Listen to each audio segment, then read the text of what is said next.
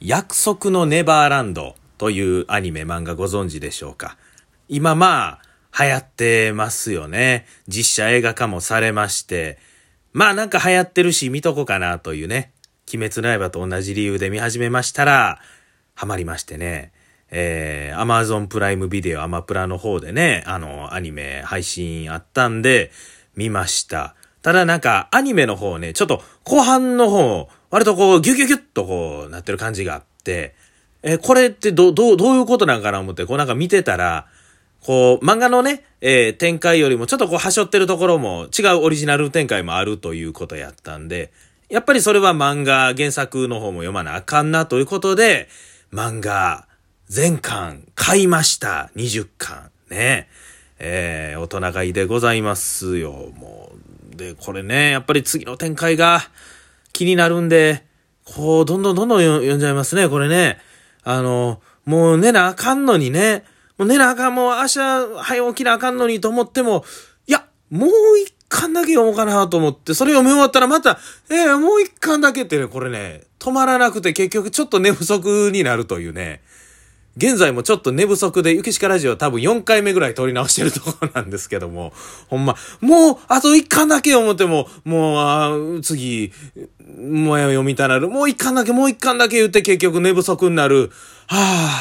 ぁ、1巻の終わりやなゆきしかラジオスタートです。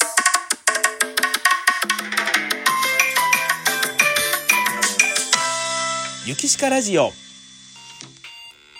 さあ、ということで始まりました。ゆきしかラジオということですけどもね、まあ、約ネバ、約束のネバーランドに今ハマってるわけなんですけども、おね、すごい、この作品は、あの、僕なんかね、最初、映画の告知見た時に、あ、アイランドに似てるなって思ったんですね。これあの、まあ、洋画なんですけど、このアイランドというのはね、あの、まあまあ、ちょっとこれ結構ネタバレもあるんですけども、まあクローンの話なんですね。えー、その人間たちがこうね、地下の施設に入ってるんですけど、そのクローンの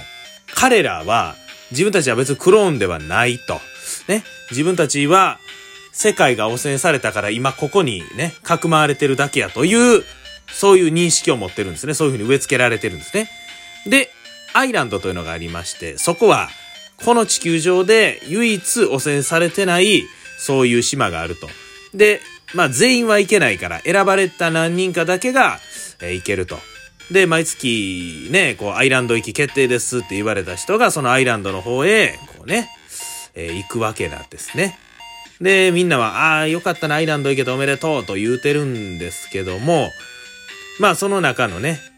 一人がちょっとこう異変に気づきまして、そこからこう少しずつ探り、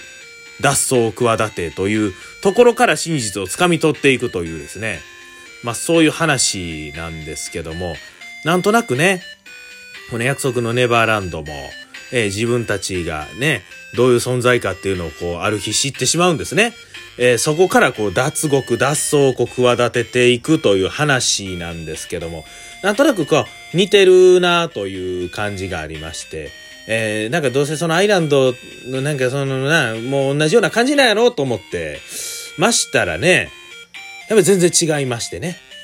なんか最初のそのコンセプトというか設定は似た部分はあるんですけども、だんだんだんだん展開なんかもう全然違いますしね。えー、これは、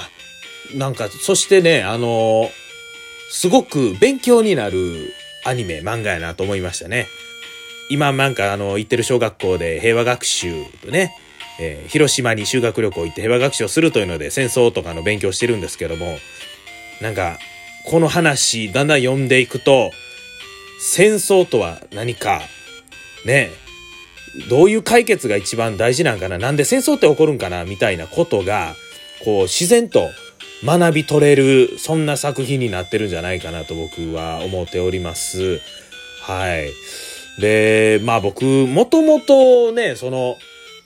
アニメとか漫画あんまり見る方じゃなくて、小学生の頃、カートゥーンネットワークっていうのはよう見てましたね。あの、アメリカとか外国のアニメですから、まあ、スーパーマンとかバットマンとかま、トムとジェリーとか、ね、あんまり分かれへんとこで言うと、ピンキーブレインとかね、熱ニュートンとか、うん、そういうところですよ。デクスターズラボとか。もうそういうのをね、あの、ずっと24時間やってるカットネットワークというのがありまして、それを見てましたね。アニメも、それドラえもんとかあんなは見てましたけど、なんかね、僕その天の弱と言いますか、そのみんながやってることやりたくないっていうちょっとね、そういうね、曲がったところがありまして、例えばまあ、悠々白書とかね、あんなん、僕らの世代やったら大体みんな見てるはずなんですけど、僕は見てないんですよ。うん、とか、なんか遅れてでも結局やりたくなるというね、謎の天の弱なんですよ。例えば、ポケモンが小学生の時流行ってましたけども、その時は僕、ポケモンしませんでした。いや、別にせんでええんちゃうのとかいうね、思って。でも、中学生ぐらいになって、なんかポケモンやってみたいなっていうね、気になってきて。うん、で、やり始めるっていうね。ただ、中学校やったらもうみんなポケモンやってないんで、話合わない。しかもあれね、通信っていうのがありまして、通信対戦とか通信でポケモンを交換する。で、交換することによって進化するポケモンっていうのがいるんですね。だから僕は、僕のユンゲラーはいつまでもフーディンにならなかったという。ね、そんな悲しい思い出もありますけども、まあ今やったらね、自分でゲームボーイ2台買って通信ケーブルでか、ね、こうあの、進化させるみたいな裏技的なことを、まあそこまでしてやれへんかな。うん、ですけども、なんかそういうことで、で、でも、あのね、ポケモン、でもポケモンアニメは見てました。そこがなんかようわかんないんですよね。アニメは見てたけどゲームはやってなくて、ゲームは中学校から始めるという。でも遊戯カードはやってたけど、遊戯王のアニメは見てなかった。なんかね、その、デコボコなんですよね。なんか全、全部、そのコンテンツを抑えてるかって言ったらそうではなくて、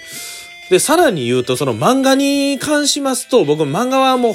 ほんまに読んだことなくて、大学生になるまで一冊しか読んだことなかったんです。なんか、ポケモンのそのパロディ漫画みたいな、そのちょっとようわからんやつを一冊だけ、なんであの一冊読んでたんか知らないですけども、読んでましたね。で、こう友達の家なんかね、その小学校の時なんか遊びに行くと、大体、その友達の家に漫画がずらっとあってね、その兄弟とか、僕一人っ子ですから、まあそれもあるんですかね。友達、お兄ちゃんの漫画があったりとか、いろいろざっとこう並んでるわけですよ。ね。で、その漫画をこう、まあ4人5人で遊びに行ったら、みんながざっと読み始めるわけなんですよ。僕はなんかそれに非常にこう違和感を持ってましてね。せっかく、こう、みんなでこう集まったのになんで漫画読むんやと。いや、みんなで鬼ごっこしたりとか、ね、なんかトランプでも何でもいいじゃないですか。こう、みんなでできること喋ったりとか、なんかそれをしようよと。なんで漫画読み始めんのと。まあ別にそれだけではなくてね、後でまあ野球したりとかいろいろしてましたけど、僕なんかあの時間がすごい嫌で、なんで一人でできることすんねやろと。なんかそれに対抗するというかね、いや、俺は読めへんぞ漫画と。いやいや、俺まで読んでもたら、そんなん、みんな個人プレイになって何のためにここに全員おるか分からへんやんかというね。まあそういう印象もあったんですかね。うん、なんかその入り口にこう入り損ねたみたいなとこもあって、だからそれこそこのジャンプとかよう言うじゃないですか。なんや、マガジンですか僕だからああいうのも読んだことなくて、なんかね、みんなその、今日はジャンプの発売日でなんとかでとか言うんですけど、その感覚が全くわからなくて、どの話がジャンプに載ってて、そいつ発売されんのかとかなんかもう全然わからない。だから、僕のその今見てるアニメとか作品ってすごい偏りがあるというか、え、なんでこの作品見てんのにこれ同じ雑誌に載ってたやんかとか言われても僕知らないんですよ。僕は、なんかそれこそ鬼滅の刃が流行ってる言われたら、ああ、見てみようかな。ああ、呪術改戦流行ってる言われたら見てみようかな。薬ネバが流行ってる言われたら見てみようかなっていうので、なんかそういうとこから調べていくので、ちょっとね、他の人とこう入手流とか違うので、すごい歪なこうハマり方をしてるという。まあ、一言で言うとミーハーなんですけどね。これ僕、大学ですね。大学に入ってちょっとなんか漫画もなんか今まで小説とか読んだことあるけど読んだことないなっていうので、大学に上がって、友達に鋼、鋼の錬金術師をね、全巻借りて読んで、あ、それで漫画って面白いなと思って、で、大人になって、まあ、少しずつ少しずつね、えー、それこそスラムダンクであったりとか、そんな昔の漫画とかをね、時間がある時にこう読んだりとかするようになりましたね。いや、なんか、ね、それは読んだら面白いっていうのは分かってるんですけど、な、なんでやろな？別に意地っていうわけでもないですけど、インプットされてたんですね。自分は漫画というものを読まない人間なんだ。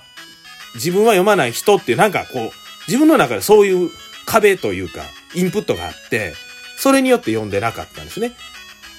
ただ、まあ、大人になって、だから、そんな謎のこだわりを持ってたのがちょっとバカバカしくなってね。いやいや、読んでもええやんと。なんか、その反動っていうのもあるんですかね。昔摂取できなかったその漫画とかアニメのこの雰囲気、感じを、この今になって急激に欲してるというのがあって、えー、今なんかね、いろいろどんどんどんどん読んだりしてますね。で、さらに言うと、このね、アマゾンプライムはね、こう年間料払ってたら、こう、かなりのね、鬼滅も呪術廻戦も、このヤクネバもですけど、いろんなアニメとかね、もう、ただで言うたら、その定額で見れるんで、どんどんどんどんこう調べて見てるというような次第でございます。はい。ということでね、今日はね、僕ちょっとアニメ、漫画についての話をしましたけども、うーですからね、まあまたおすすめのアニメ漫画あったらなんか教えてください。うん。まあでもね、これも恐ろしいところもハマったらもうこればっかりになってしまうんですけどね。なんとなく自分の中ではルールを決めて、まあ家にいる時だけ読もうかなとか、電車の中では読まんとこうかなとかいろいろ考えてるわけなんですけどもね。えー、まあそんなことでございまして、今は約束のネバーランド、今目の前にね、ありますけど、残り3巻ですよ。いや、残り1巻、1巻は読んだから残り2巻やな。で、集結というところで非常にこの続き読むのを楽しみにしているわけでございます。それでは、ゆきしかラジオこの辺で、おしかー